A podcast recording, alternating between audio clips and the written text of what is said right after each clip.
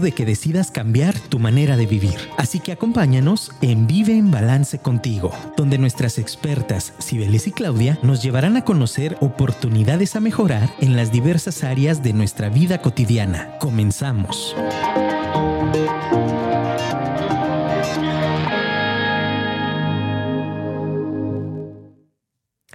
Hola, hola, buenas tardes, ¿cómo estás? Vive en balance contigo. Hoy jueves cerrando mes, estoy muy contenta de estar aquí con ustedes. Estamos en la semana de psicoterapia, por eso es que me ven sola. Y bueno, pues traigo un tema muy interesante que compartir con ustedes. Por ahí ya en redes sociales estuvimos haciéndole un poquito de promoción porque es un tema que me habían pedido desde hace mucho tiempo. Para mí es un tema complicado porque yo me cacho mucho viviéndome de repente en el, en el amor romántico. Entonces, el día de hoy vamos a hablar mitos acerca de este amor romántico, de este constructo social que nos han vendido. Y bueno, pues sean todos eh, bienvenidos e invitados a este programa e invitados a analizarse, invitados a revisar cómo te estás viviendo, cómo te estás vinculando en tu relación de pareja. El que el día de hoy te puedas echar un clavado porque vamos a estar tocando esos temas álgidos de, la pareja como tal. Bienvenidos todos, bienvenidos a nuestra comunidad, a nuestra familia de Vive en Balance contigo. Por ahí Sibel les manda muchos saludos. Y bueno, pues comentarles que si quieres mandar un mensajito con relación al tema, si quieres platicarnos un poquito, puedes hacerlo al 33 33 19 11 41. Vamos a estar aquí leyendo todos los mensajitos.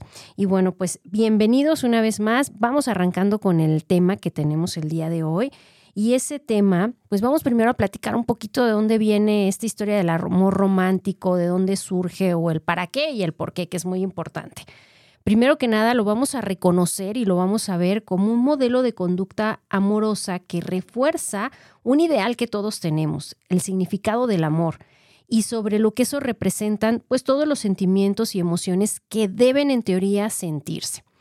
Este ideal o mito del amor romántico puede hacer que una persona entre en una situación, en muchas ocasiones, de dependencia emocional e inclusive llegar a soportar algunos tipos de violencia, dado que una de sus ideas es pues, que el amor todo lo puede, que el amor todo lo soporta. Debido a esto, las personas pueden normalizar y naturalizar acciones destructivas. Entonces, vamos a tratar de darle un enfoque muy positivo, el que podamos revisarlo, el que podamos explorar este tema.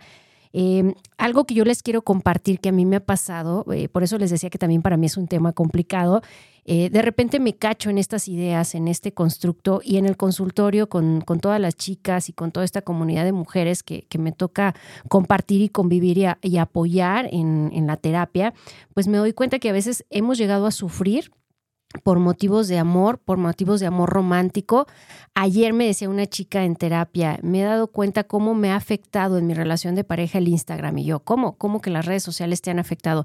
Sí, porque inconscientemente he llegado a comparar mi relación de, pareja y si mi novio llegaba con una rosa, pues yo, yo traigo acá el, chip de lo que veo en Instagram, de esos ramos y, de esas demostraciones de, afecto y demás, y, y, hoy me cacho y me doy cuenta de que no es así. Entonces, vamos analizándonos, vamos viendo este amor romántico que en muchas ocasiones, más que una realidad, es una utopía emocional de un mundo hambriento, muy hambriento en emociones fuertes, en emociones intensas. Y bueno, pues en esta posmodernidad existe también el deseo de permanecer eh, con alguien, de permanecer acompañado. Ya lo hemos hablado en otras ocasiones, eh, esta vida de tediosa que pensamos que tenemos o mecanizada exacerbada en necesidades que, que, de repente nos hacen evadirnos de nosotros mismos y decidir compartir una vida con alguien, aun cuando no estamos listos, aun cuando no es lo que queremos. Entonces vamos a estar platicando pues de todo eso. Por ahí si nos quieres contar cuál es tu historia de amor romántico, cómo te tocó vivirla, pues mándanos aquí un mensajito a cabina y en un ratito más te vamos a estar leyendo. Y bueno, este amor romántico como utopía emocional surge, por ahí hay un autor que se llama Lash, que denomina la era del narcisismo. Eh, lo liga mucho a que este tipo de amor que en muchas ocasiones se viven es muy narcisista o son relaciones que están basadas en el egoísmo, en el egocentrismo del individuo como tal. De todo esto vamos a estar platicando, porque fíjense, cuando nos toca, que yo creo que a todos en alguna vez, en algún momento de nuestra vida, se han enamorado o les ha tocado enamorarse. Por ahí el otro día en una reunión de, trabajo de con mi pareja estaban todos ahí en la mesa, éramos puras parejas y de repente todos estaban contando su historia de amor romántica. Y, yo me, me caché o me di cuenta de, de que la sociedad en muchas ocasiones te va a llevar a eso, a construirte, a tener la necesidad de crear esa historia romántica, cuando no todas las relaciones surgen de, esa relación romántica y de ese amor efímero.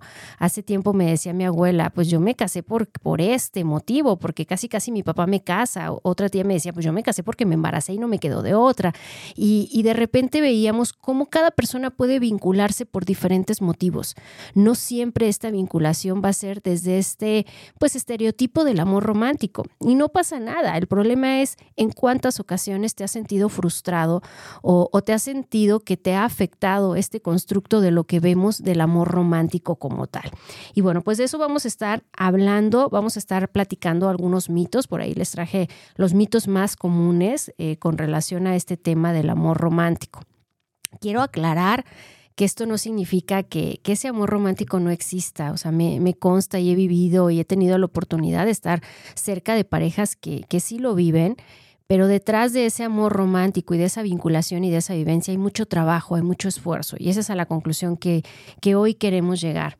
Y bueno, pues necesitamos enamorarnos del mismo modo que en muchas ocasiones necesitamos leer, bailar, hacer cosas, vivir, porque tenemos esa necesidad de trascender nuestro aquí, nuestro ahora. Y en este proceso, muchas ocasiones, esta vivencia de vincularnos con alguien, de estar con una pareja, puede, sin darnos cuenta, llegarse a convertir en una acción adictiva.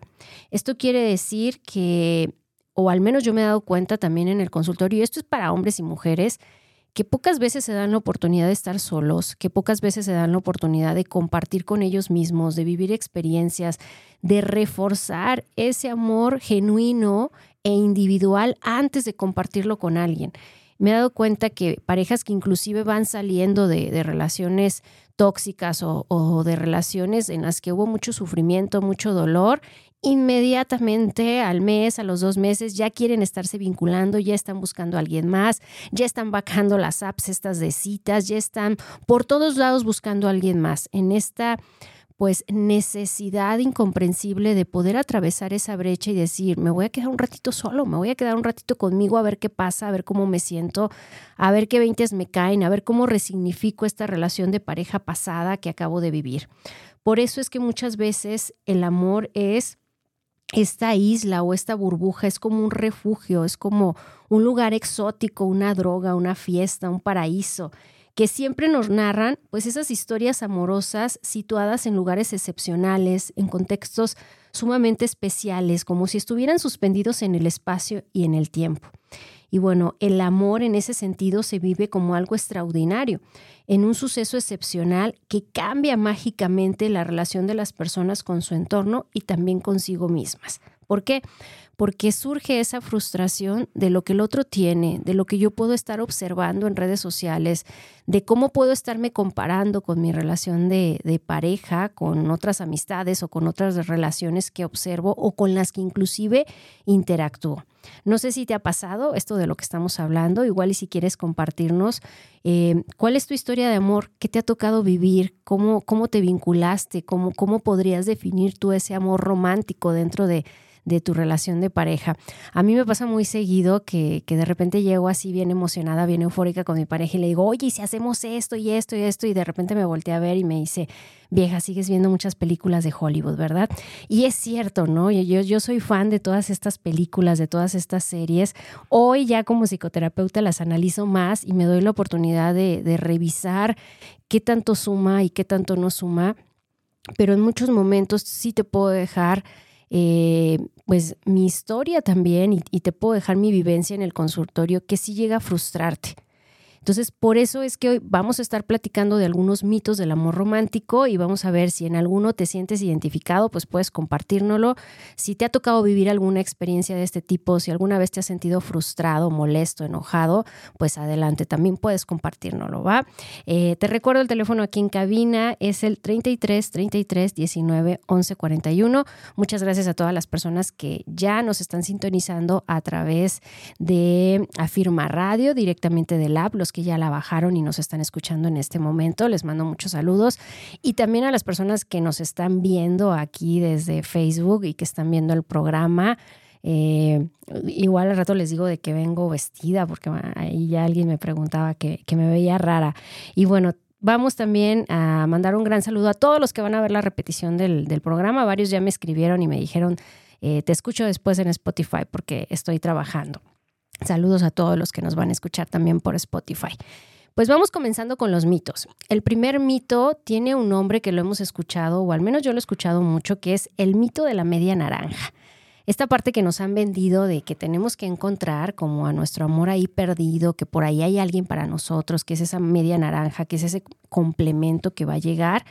Y bueno, esta idea surge de la Grecia clásica con el, relato, por ahí con la historia de Aristófanes eh, sobre las almas gemelas y se va intensificando mucho con los atributos del amor cortés y del romanticismo. Entonces, fíjense desde cuándo surge esta idea, que no lo juzgo, no lo critico, yo creo que por ahí en algún momento te podrás encontrar con tu alma gemela, pero no en ese amor a primera vista, no en ese amor cotidiano, sino en ese amor construido, en ese amor que vas trabajando en el día a día, en ese amor que te permitiste conocer por completo a tu pareja, que te permitiste por completo conocer el alma del otro. Y bueno, pues en este mito de la media naranja vamos a encontrar el cómo esta vivencia de, muchas personas y de muchas formas de pensar donde el, compañero llega a completarme, donde es este guion de vida del que hemos hablado, de, de, realizarte y de en esa realización tener como esta listita, este checklist y decir,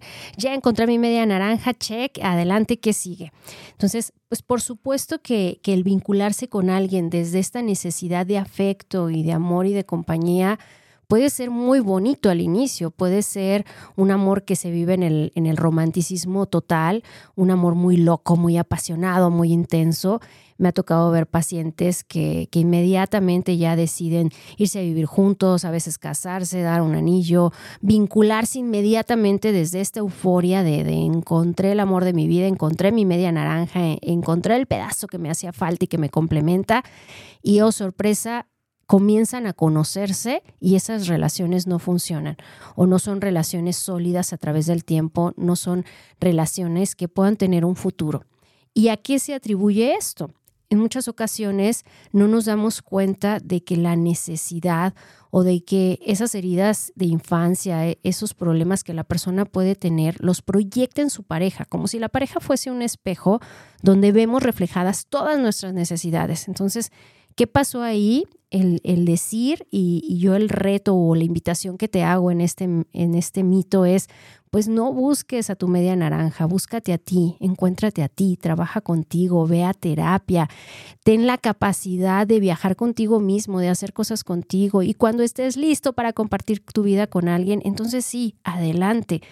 Comparte, pero desde esta parte completa que tienes para darle al otro y no darle al otro solo la necesidad o el recargarte en una pareja porque puede ser muy complicado para ambos. Y bueno, pues este es el, el, mito de la media naranja. Vámonos pasándonos, porque luego el tiempo aquí se va volando, al segundo mito que traemos el día de hoy, que se llama el mito de para toda la vida. En este mito vamos a encontrar muchas creencias que, que tenemos las parejas, que es algo que se da como de manera genuina, de manera natural y universal, en el que la monogamia amorosa está presente en todas las épocas y en todas las culturas. Y aquí la invitación que lanzamos, y ahorita les doy un poquito más de información, pues es a diseñar como pareja tu propio contrato de la relación que buscas.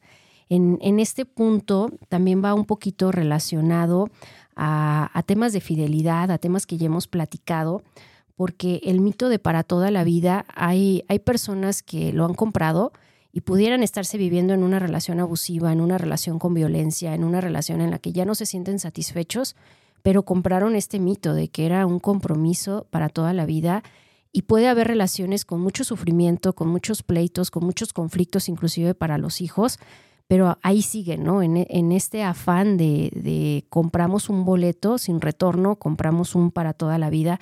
Y no está mal que, vayamos con, esta mentalidad, sobre todo en estos tiempos posmodernos donde las estadísticas del divorcio son muy, muy altas y, donde aquí en, en Occidente es una, una salida común. Al ratito vamos a estar platicando también de eso. Sin embargo, también el saber que, que, si tú estás frustrado, que si tú estás infeliz en una relación de pareja, pero traes este mito, traes este paradigma de para toda la vida, puede ser inclusive peor y puede dañar más inclusive a tus hijos o a tu pareja o a tu entorno que el tomar una decisión a lo mejor de darse un tiempo, de una separación temporal o, de atreverse a, hacer un cambio inclusive en el sistema familiar. Hace ratito me marcaba una amiga y me decía, quiero contarte que jamás pensé que esto me iba a pasar en la vida, pero ayer fui, firmé mi divorcio y sí pude. Ella viene de una familia muy tradicional, de una relación de más de 40 años, donde jamás se imaginó que iba a firmar un divorcio. Después, recapitulando y revisando toda su historia, vio que era una opción favorable, lo hizo y, yo la felicito y estoy muy orgullosa de ella porque también los cambios en estas relaciones de pareja en muchas ocasiones son necesarios. Y bueno, mis pacientes que llegan aquí a, terapia de pareja y, que son valientes y que lo intentan, eh, yo les recomiendo siempre mucho este libro, que no sé si ya se los he recomendado antes, se llama El Camino del Encuentro. El autor es este argentino Jorge Bucay y él nos habla sobre el descubrimiento del otro, del amor, del sexo llevándonos mucho de la risa, porque el libro trae muchas metáforas y muchas reflexiones sobre la ruta de nuestro encuentro verdadero en nuestra vida. Entonces, este camino hacia la realización personal es difícil y es continuo. Jamás dejamos de trabajar en la pareja, jamás dejamos o terminamos de conocernos porque tenemos que tener en claro que cambiamos cuando por ahí de repente en la terapia de pareja me dicen, me dicen algunas parejas, es que ella ha cambiado mucho, es que él ha cambiado mucho, ya no es como antes ya, ya no me trata como antes. Pues efectivamente, ese es el puente que, que muchas de las parejas tenemos que atravesar donde no vamos a ser los mismos. Inclusive si fuésemos los mismos, caeríamos en más rutinas de las que ya las relaciones de pareja cotidianamente caemos inconsciente y sin darnos cuenta. Entonces, el, el segundo mito eh, Mito para toda la vida y la recomendación del libro de Jorge Bucay, El Camino del Encuentro. Inclusive está el audiolibro, si tú lo, buscas lo, puedes encontrar y está muy interesante los puntos de vista y las reflexiones que hace. Bueno, vámonos pasando a, otro punto que, que, aunque pareciera del siglo pasado, créanme, yo, yo que trabajo con personas y que estoy en este tema del mundo de la psicoterapia, aún pasa esta parte del mito de los celos o de la creencia de que los celos son un signo de amor, incluso como un requisito de un amor de verdadero y por ahí inclusive hay algunas metáforas, ¿no? Si no me cela no me quiere o no me ve o, o el que muchas parejas provocan inclusive, llegan a provocar los celos como un factor en su relación. Entonces, este es un mito como tal porque si estamos trabajando en una relación de pareja de confianza, de amor, de armonía, de valores positivos, pues los celos son como esa sombra que vienen a desequilibrar, porque no nos van a llevar a nada bueno. Yo, yo he tenido o he trabajado con personas que, sufren de esta parte de los celos y de verdad los celos los llevan a hacer cosas muy, muy locas, desde espiar a la pareja, desde revisarle el celular, desde volverse relaciones pues muy tormentosas y muy controladoras. Entonces, este mito de los celos, si en algún momento lo has sentido, revísate, revísate a ti mismo porque reflejan mucha de la inseguridad que tú puedas llegar a tener como persona. Y bueno, vámonos a otro mito más este mito para mí me parece muy interesante, es el mito de la equivalencia. Y aquí vamos a trabajar mucho también el mito de las rutinas o, de la rutina como tal. La creencia de que el amor como sentimiento y el enamoramiento en su estado más o menos dudadero son equivalentes. Y por lo tanto, si una pareja deja de estar apasionadamente enamorada, es que ya no ama a su pareja. Y lo mejor que en este caso, muchas parejas toman esto como un foco de alerta o de alarma para abandonar la relación. Efectivamente, el, enamoramiento ya está estudiado desde esta parte hormonal y lo hemos platicado aquí, toda esta dopamina, donananina y todas estas hormonas del amor van a pasar. Y recuerdo bien cuando Cibeles y yo les platicábamos de esto y en un taller que tenemos que se llama Enamorándome de mí, donde vemos toda esta información, siempre hemos llegado a la conclusión de que no siempre voy a mantenerme enamorado como en las películas, como en estas historias de amor al mil de mi pareja. Habrá un momento donde la relación tiene sus baches, habrá un momento donde no me va a inspirar lo mismo mi pareja, pero eso no significa que ya no haya amor, eso no significa que ya no haya una palabra que para mí es vital en las relaciones de pareja, que se llama compromiso. Hace tiempo alguien me decía, pues eso es lo el hilo que realmente sostiene una relación de pareja, porque posiblemente el enamoramiento se va a acabar, se va a ir bajando, se va a ir disminuyendo, sobre todo si no le si no le echas las mismas ganas, si no lo cultivas, si no te pones creativo en tu relación de pareja. Y esta persona me decía, lo que queda es el compromiso. Y si viene siendo el compromiso es importante, pero también el compromiso con nosotros mismos desde nuestro proyecto de vida. En tu proyecto de vida, ¿qué tienes planeado en la parte de pareja?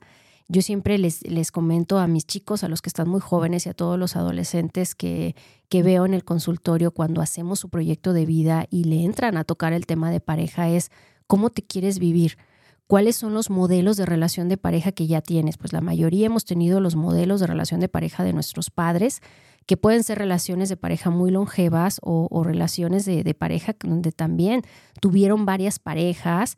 Cada uno trae estos estereotipos y estos modelos de pareja muy distintos. Entonces, hoy yo te hago la invitación a que revises en tu proyecto de vida cómo estás mapeando a la pareja, cómo estás mapeando esta trinchera donde si te ves con alguien, si te ves brincando de relación en relación, cómo te ves y cómo quieres vivirlo, porque también es algo que puedes atraer y es algo que puedas planear. Y en este punto yo les decía que entra mucho el tema de la rutina como tal, porque creamos rutinas. En la pareja, bueno, es que a mi pareja le encanta el pay de limón y siempre le llevo pay de limón.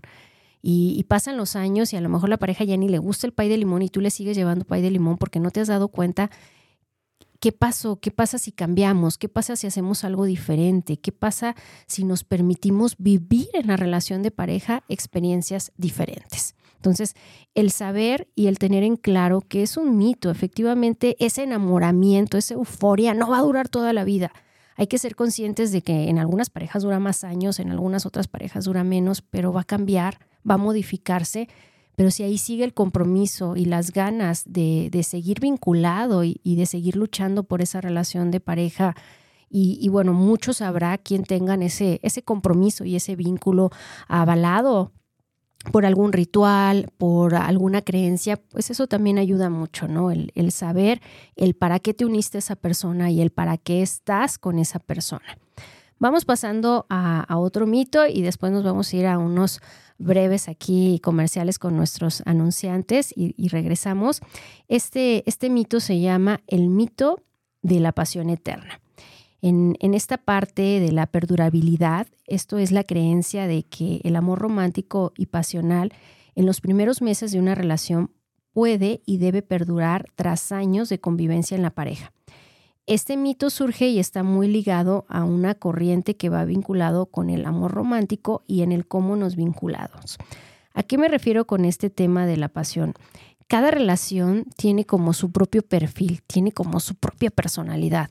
Yo me he dado cuenta que hay relaciones de pareja que son muy tranquilas, que desde que inician son muy relax, muy rutinarias y así les va muy bien y así fluyen muy bien. ¿Cuándo es cuando se presenta un problema en esa relación de pareja? Cuando alguno de los dos miembros de la pareja comienza a presentar como algún foco de alerta, algún foco rojo donde se dice ya no me siento a gusto en la relación de pareja, está pasando algo, me siento desconectado, no estoy cómoda con esto que está pasando o quiero hacer cosas nuevas y el otro miembro de la pareja quiere quedarse en pues en esa pasión eterna o en esas cosas o en esas acciones que hacían cuando se conocieron o cuando recién se vincularon.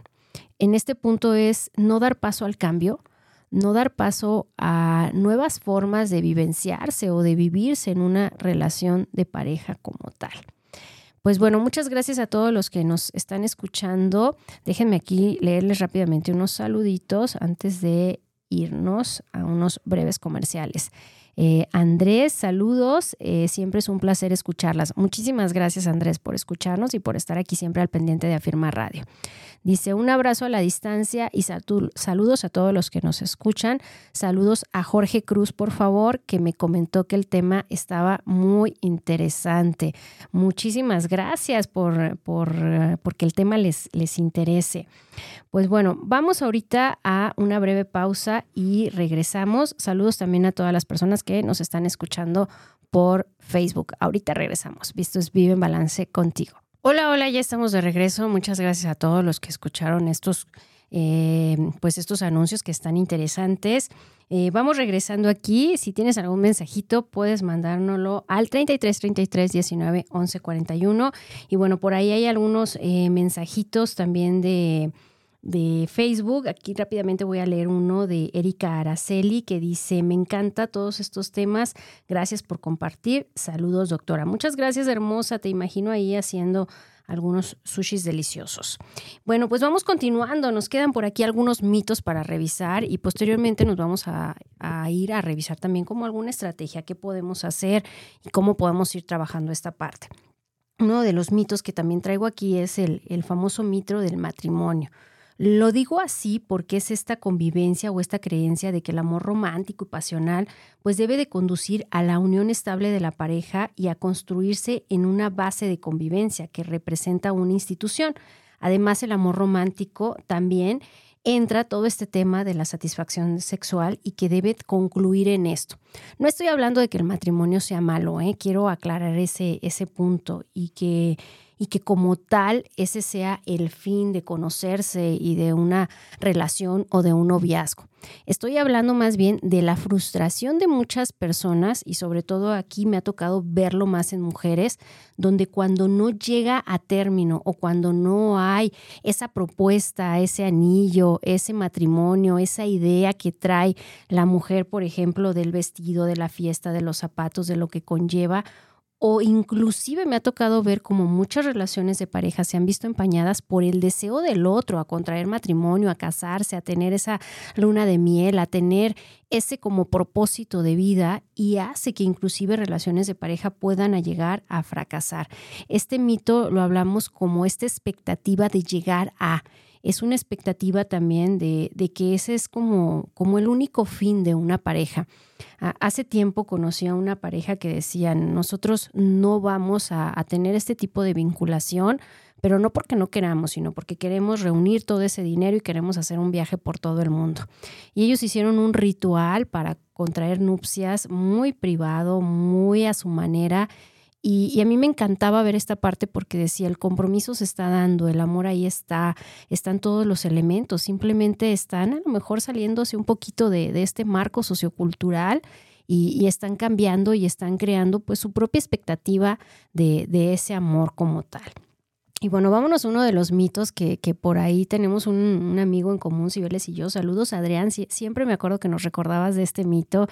Eh, el príncipe azul es un mito. Vamos a platicar un poquito porque paralelamente a la multitud de mujeres, pues que muchas por ahí a poco no han escuchado hasta en las películas que dicen, pues ya he besado muchos sapos con la esperanza de hallar al hombre perfecto, sano, joven, sexualmente potente, tierno, guapo, inteligente, sensible, viril, culto y rico en recursos de todo tipo ese es el príncipe azul o esa es la idea que nos han vendido del príncipe azul y que en muchas ocasiones pues ha aumentado la sujeción de una mujer al varón al poner en otra persona pues las manos de su destino, como yo siempre les digo, las riendas de su vida. Y este héroe ha distorsionado la imagen masculina, engrandeciéndola y creando innumerables frustraciones en las mujeres, porque el príncipe azul cuándo aparece, cuándo vas a encontrar a esta persona. Y conlleva también a otro mito donde el amor verdadero junto al hombre ideal los hará felices para siempre. Por ahí le decía, Cibeles, por favor, diseñame una, una invitación que traiga todas estas princesas de Hollywood y demás. No porque no me gusten, aclaro, sobre todo y en estos tiempos que, me está tocando ver todas estas películas de, princesas de, Disney con mi hija. Ahorita mi hija está enamorada de La Bella y la Bestia y demás, y lo disfruto mucho, sino porque hay que revisar que esto no nos afecte como pareja, como persona eh, por ahí hay una imagen que, les van a proyectar que dice, ¿cómo no me iba a enamorar de ti con todas esas habilidades que te inventé? en muchas ocasiones, en muchas parejas, cuando vivimos esta etapa del enamoramiento, créanme, vamos a ver a nuestra pareja como perfecta. Vamos a ver a nuestra pareja que tiene un montón de cualidades y habilidades que se parece a nosotros. Le vamos a ver toda la luz que tiene y lo vamos a ver brillar y lo vamos a ver perfecto inclusive. ¿Cuándo va a pasar esto? Pues en los ciclos del amor romántico que te voy a platicar a continuación. En este enamoramiento, la mayoría de los casos se produce de una manera inesperada, cuando llaman inclusive amor a primera vista. Pero después, si te das la oportunidad de realmente conocer a tu pareja, viene otra etapa que es la de conocimiento y aceptación de los defectos de la pareja. Y más que defectos es conocer también esa sombra. Yo siempre les digo, a ver, ambos estamos con esta luz y esta sombra, ambos vamos a tener defectos y virtudes, ambos vamos a tener ese, ese equilibrio y ese yin y yang. Pero en este periodo, pues se comprende que desde el enamoramiento y en que las personas forman una pareja y se conocen mutuamente, pues se van descubriendo cada uno, lo que tienen, lo que tienen para dar y lo que no van a ser capaces de dar inclusive en una relación de pareja. Y es muy importante la aceptación o el rechazo del otro, entendiendo en cuenta las características y lo complicado que puede ser a veces aceptar lo que no nos gusta del otro. Hay parejas que por una cosa chiquitita, no negociable, han llegado a separarse y es válido. Eh, la aceptación de los defectos del otro implica la no voluntad de cambio del otro. Entonces, después del enamoramiento viene este paso que es conocimiento y aceptación. Acepto al otro como es en, muchas ocasiones en el consultorio he debatido con muchas de mis pacientes, pues cuál es el amor verdadero, de qué se trata. Y, para mí les digo, mira, es muy simple, aceptar al otro como es. Eso no significa que no le veas los defectos, eso no significa que no tenga ahí cositas que no te gusten. Y, bueno, el tercer punto que, viene en, esto que estamos platicando, que, que se llama los ciclos del amor, vamos a encontrar uno que se llama la reelección. Este me encanta porque dice, una vez aceptados los defectos de la pareja, el siguiente paso es la reelección, en el que las dos partes de la pareja reafirman la voluntad de decidir y de seguir adelante y de seguir juntos. En este paso vamos a entender pues que la pareja ya pasó por algunos baches, ya pasó por algunos problemas, ya se dieron la oportunidad de conocerse más. Y luego vamos a pasar a un cuarto punto que, que también es muy interesante que se llama afianzamiento. Esta es una de las últimas fases en las que la pareja se muestra segura de su elección, conoce los defectos y las virtudes de la persona amada, los acepta y decide proponer un proyecto en común de futuro juntos y que puede ser, por ejemplo, pues ya llegar a la realización de un proyecto de vida compartido, de un vínculo, de un ritual, de un matrimonio, etcétera, etcétera. Cada pareja definirá cómo va a ser ese afianzamiento de su relación. Me ha tocado ver eh, muchas parejas que, que, aprovechan cuando cumplen, por ejemplo, 25 años. Y aquí les mando un saludo a mis papás porque tuve la oportunidad yo de organizarles esas bodas de plata y, se veían guapísimos los dos porque eh, era reelegirse como pareja era después de 25 años, tres hijos y un montón de cosas que, les han pasado, el decir sí, sí le entro y por ahí se fueron a una chiquiluna de miel de nuevo y, a mí se me hacía padrísimo porque cómo lo hicieron de una manera pues más consciente y, disfrutaron mucho e, ese, ese evento. A mis abuelos también por ahí eh, tuvieron, eh, mis papás la oportunidad también de, de festejar. Eh, ahí fueron bodas de oro. Y, para mí esta parte es muy importante, el, poder saber que las relaciones de pareja no van a ser perfectas, porque no nos vinculamos con personas perfectas. Desde esta perfecta imperfección damos lo que tenemos, lo que podemos dar, pero también ahí va nuestra ilusión de compartir la vida con alguien. Algo interesante para ir cerrando un poquito todo esto de lo que estamos hablando es eh, y por aquí voy a, no soy muy fan de, de, mencionarles a Freud, porque pues ya es viejito, estamos hablando de 1970, pero hoy sí me gustó una frase de, de él y hoy les traigo una frase de él. Y bueno, en este choque entre el amor ideal y la realidad pura que se vive, a menudo como una tragedia, las expectativas y la idealización de una persona o del sentimiento amoroso son un fuerte sufrimiento excepcional para el ser humano, porque la realidad frente a la mitificación genera frustración y dolor. Y como lo admite Freud, cita de 1970, jamás nos hallamos tan a merced del sufrimiento como cuando amamos, y jamás somos tan desamparadamente infelices cuando hemos perdido el objeto amado o su amor. Y bueno, eh, esta frase me gusta mucho porque digo, gracias Dios, a, lo mejor aquí me voy a escuchar muy narcisista, pero gracias a esto yo tengo trabajo, ¿no? Porque efectivamente, cuando te desvinculas de alguien, cuando haces un cierre, no siempre estamos preparados para vivir el duelo, para vivir un duelo de pareja, por el motivo que sea. Entonces, en esos duelos, cuando tú te vives ese duelo acompañado por tu red de apoyo, por tus amigos, por las personas que te quieren, pero cuando te ves acompañado por un terapeuta que está contigo, que te dice qué leer, que te orienta, que te lleva de la mano y que te induce a que vivas el duelo, que como yo siempre les digo, es un dolor inevitable, es un puente que tendrás que cruzar, pero tómate tu tiempo para cruzarlo tranquilo, para cruzarlo en paz, para vivir tu duelo y para resignificar y aprender de él pues se vive de manera diferente. Entonces, si alguna vez te ha tocado o en este momento estás pasando por una situación difícil con tu pareja, pues date la oportunidad de, de no vivirla solo, de vivirla acompañado y de que sea distinto. Vamos avanzando y ahora vamos a ver algunos efectos nocivos que tiene el amor romántico, que son como estos pequeños warnings, estas pequeñas focos de alerta que, que, si tú estás viendo en este momento, que te estás viviendo así o que están apareciendo en tu relación de pareja, pues ojo, hazles caso y haz algo al respecto. Porque el romanticismo, es decir, el amor, en muchas ocasiones puede llegarse a convertir en una situación insoportable o en algún amor muy condicionado. Vamos a ir platicando y bueno, pues con esto voy a ir cerrando el día de hoy. El, primer punto habla de suponer una liberación total. Tienes a la pareja como en un altar y él o ella lo es todo para ti. Y, y, bueno, el problema no es que subas a la pareja a un altar, yo siempre se los he comentado, el problema es cuando esa pareja solita se cae porque visualizamos en el otro una serie de cosas, una admiración exacerbada del otro y, no está mal que admires. Yo siempre he admirado a mis parejas y siempre he buscado en enamorarme de quien tiene algo que para mí es importante.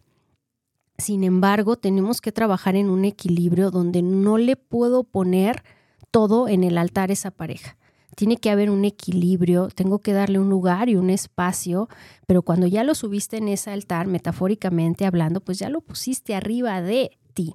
Entonces, el, suponer esa liberación total es darle el justo equilibrio a tu pareja, que esa pareja vaya, eh, como dicen en constelaciones familiares, pegadito a ti, del lado de corazón, a tu lado, caminando juntos, pero con un proyecto de vida en común, pero tú también con un proyecto de vida, haciendo las cosas que te gustan y que disfrutas en tus espacios. El siguiente punto es, piensas que esa pareja es superior a ti en cualquier aspecto y en, muchas ocasiones puedes llegar a caer inclusive en, un victimismo, en decir, ay, es que yo siempre me equivoco, es que él siempre tiene la razón, es que él hace las cosas mejor, mejor que él tome las decisiones, mejor que lo haga, mejor que él decida dónde ir, a dónde cenar, qué comer, qué hacer.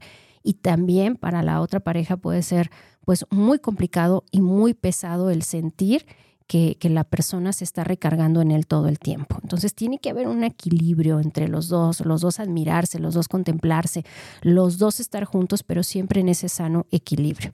El siguiente punto es cuando sientes que lo quieres más que a ti mismo y tú dices, pero que no se supone que así debe ser. Hoy, hoy en día eh, lo que podemos ver y lo que muchos autores mencionan es cuando tú tienes un proyecto de vida, y aquí puede entrar en, nuestra cultura mexicana también los hijos, ¿eh? porque de repente hacemos a un lado a, la pareja y damos todo por los hijos y los ponemos en primer lugar y le quitamos el lugar que, le toca y que le corresponde a, la pareja, ¿no?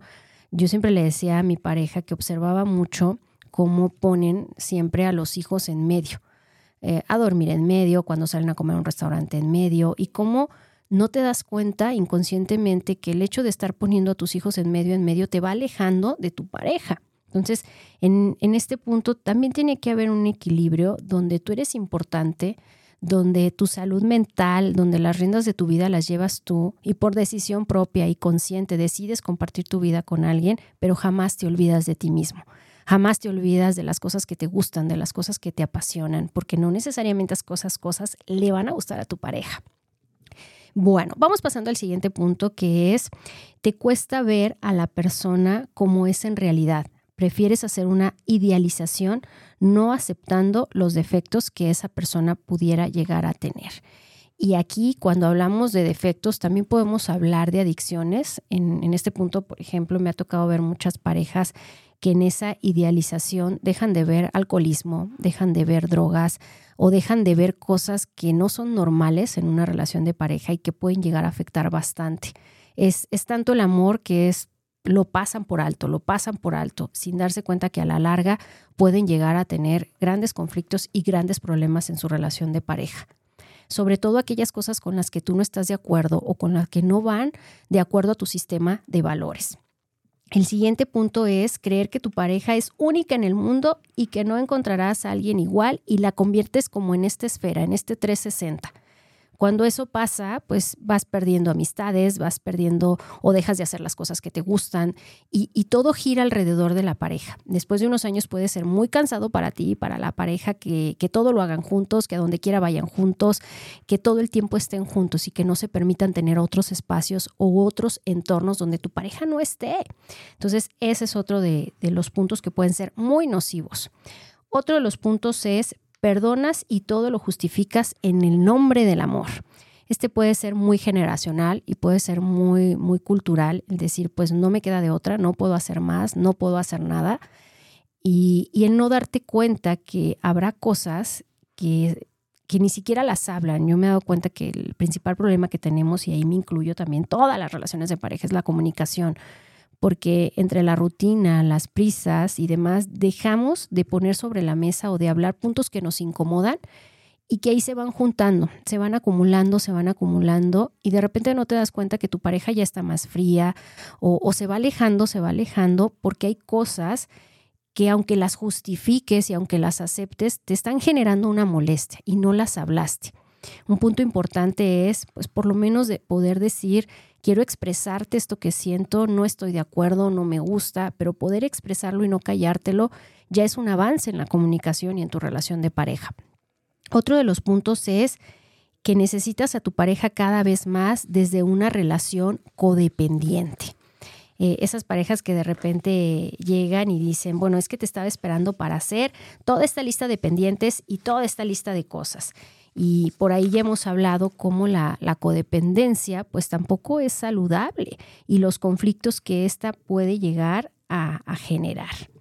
Cuando piensas también que, esta persona puede dejarte y, sientes que ahí se te acaba tu mundo, es como si fuera eh, que te sientes culpable y que todo lo ves como un fracaso personal.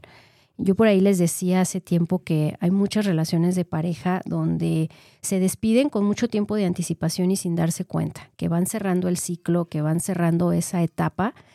Y, bueno, hay muchos que se culpan, hay otros que, que deciden revisar qué se puede rescatar de esa relación de pareja, qué se puede resignificar. Y el último punto nocivo que vamos a encontrar, pues también es pensar que tu pareja disfruta las mismas cosas que a ti te gustan o las mismas cosas que tú compartes. Esto quiere decir en esta individualidad y conforme la pareja va cambiando, pues sí, a lo mejor antes disfrutaban mucho ir al cine juntos todos los viernes y después te das cuenta que tu pareja ya los viernes termina bien cansado y que ya ni siquiera lo disfruta, ¿no? Pero cada pareja tiene, yo le lanzo ahorita en este momento, pues esa invitación a, revisar cómo se está viviendo, cómo se está vinculando, en qué, en qué momento está fallando con la pareja. Y, bueno, pues también agradecer a, esas parejas que, ahí van año con año. Yo creo que un, un ritual muy bonito es cuando estas parejas pues pueden reconocerse y decir, tener una fecha, una fecha, y no me refiero necesariamente al aniversario, me refiero a tener una fecha especial donde se sienten juntos y así como, como decíamos el programa pasado, que el cumpleaños es bien importante porque revisamos qué hicimos y qué no hicimos. Como pareja también es muy interesante poder revisar, oye, ¿cómo vamos? ¿Cómo te sientes en la relación de pareja? Eh, ¿Cuáles son esos focos de alerta? ¿Qué, ¿Qué, qué, cosas queremos hacer diferentes en ese proyecto de vida y en ese proyecto de pareja? Y bueno, enamorarse de, de cada uno de ustedes, de sus cambios para poder amar al otro es algo bien importante. Y, por ahí les, les poníamos algunas frases y hay una que, que me gusta mucho, que con esa quiero ir cerrando, que dice, realmente evolucionamos en la relación de pareja. La falta de proceso personal y conflictos no resueltos en nuestras propias historias serán evidentes problemas cuando decimos, decidimos entrar en el mundo de la pareja. ¿Y tú tienes claro cómo te vinculas? Qué experiencias pasadas vienes cargando sin darte cuenta y en consecuencia afectan tu aquí y tu ahora de pareja. Eh, esta parte la trabajamos mucho en terapia, trabajamos mucho cuáles son tus vacíos internos, cuáles son esos momentos álgidos, esos momentos difíciles que tú vives como persona y que a veces sin darte cuenta estás esperando que el otro llene son como esos huequitos que, estás esperando que, la pareja te resuelva. Y esto es algo bien inconsciente, que no nos damos cuenta. Eh, pues yo te agradezco mucho que, estuvieses hoy aquí con nosotros, escuchándonos, hablar un poquito del amor romántico, el que lo podamos trabajar cada quien desde la etapa en la que se encuentre con su pareja, cada quien sabe qué costalito viene cargando, qué paradigmas, qué utopías emocionales y sociales trae y también qué cosas tiene pendientes por resolver. Eh, yo siempre les digo por ahí, eh, trabaja, trabaja mucho tu niño herido, trabaja mucho la relación de tus padres, la relación que tuvieron, para que también no proyectes la necesidad de crear una relación distinta a la de papá y mamá. Eh, de repente nos vamos a cachar mucho en querer hacer o todo lo contrario o todo igual a como lo hicieron nuestros padres. Y bueno, el éxito y lo que a ellos les funcionó y lo que en su época y los recursos que tuvieron van a ser completamente distintos a los recursos que tú hoy tienes para sacar adelante una relación de pareja, para vincularte y para atreverte a estar en, la relación de pareja, porque algo que yo siempre les digo a, mis jóvenes es, no crean que esto del de, amor en pareja es todo miel y dulzura y estar así bien felices viendo películas todo el tiempo, no, vivir en una relación de pareja es difícil, a veces tiene sus bemoles, a veces tiene sus momentos oscuros, sus momentos complejos, porque son dos culturas, son dos almas, son dos historias que han trascendido a lo largo del tiempo y que en algún momento conectaron y que en algún momento decidieron que sus vidas vibraran juntos y decidieron tomar un camino en común, pero eso no significa que vaya a ser todo, yo siempre uso esa, esa, frase miel sobre hojuelas. Pues muchas gracias a todos los que nos están escuchando. Por aquí tengo algunos otros um, saludos que dicen, muy bonito programa, saludos desde Bogotá. Eh, muchas gracias por estarnos escuchando desde, desde allá de, Bogotá. Con, mucho cariño les mandamos muchos saludos. Y bueno, pues gracias también a todos los que estuvieron acá por WhatsApp, que no se animaron y, nos mandan esos mensajitos. Y a todos los que nos van a estar escuchando hoy. Te dejo con esa reflexión y te dejo, eh, quisiera que este tema te sirviera para que pudieras analizar tu relación de pareja y para que pudieras analizar qué estás haciendo por esa relación de pareja, qué estás haciendo por ti, qué estás haciendo para el día de mañana, sentirte orgulloso de lo que has construido, sentirse plenos como pareja y sentirse satisfechos conlleva que en el presente estás trabajando, conlleva que en el presente te estás esforzando y estás haciendo cosas para abonarle a esa relación de pareja y a esa relación de pareja que quieres que tal vez tus hijos admiren, observen, compartan, vivan. Eh, date la oportunidad de, de invitarle a tu pareja a un café, de irse solitos, de irse a platicar, de irse a un parque, de irse a hacer algo diferente y, preguntarse cómo te sientes tú en esta relación de pareja, cómo te sientes, a dónde vamos, qué proyectos tenemos, qué viene, qué sigue, qué nos va a motivar, qué nos está desmotivando. Y lo más importante, eh, no te quedes esperar el príncipe azul. Date la oportunidad de ser tú tu propio príncipe azul de tu vida, de agarrar las riendas de tu vida, de disfrutar esa vida contigo y de no frustrarte si ese, ese príncipe azul o esa muñeca de Disney no llega. Muchas gracias a todos. Un último saludo que aquí está llegando. Déjenme leerlo. Dice, felicidades, es un tema más que interesante. La relación de pareja es primordial, llevarla adecuadamente. Bueno, no nos dejó su nombre, pero te agradezco mucho que nos compartas este comentario. Pues que tengan un excelente jueves, que tengan un excelente cierre de mes. Eh, por ahí Cibeles y yo pues eh, les decíamos que amamos este mes, que es nuestro mes favorito. Y, pues yo te invito a que, ya estamos dando paso al, último cierre, al trimestre del año como tal, a que revises cómo andas tú también a nivel personal y si en esa revisión que haces con tu pareja encuentras que hay cosas por las cuales vale la pena trabajar y luchar y necesitas ayuda, pues ahí los espero en el, en el consultorio. Cuídense mucho, que tengan una bonita tarde. Esto fue cierre de mes en la semana de psicoterapia, que es el amor romántico y los mitos que tiene. Linda tarde, vive en balance contigo. Bye bye.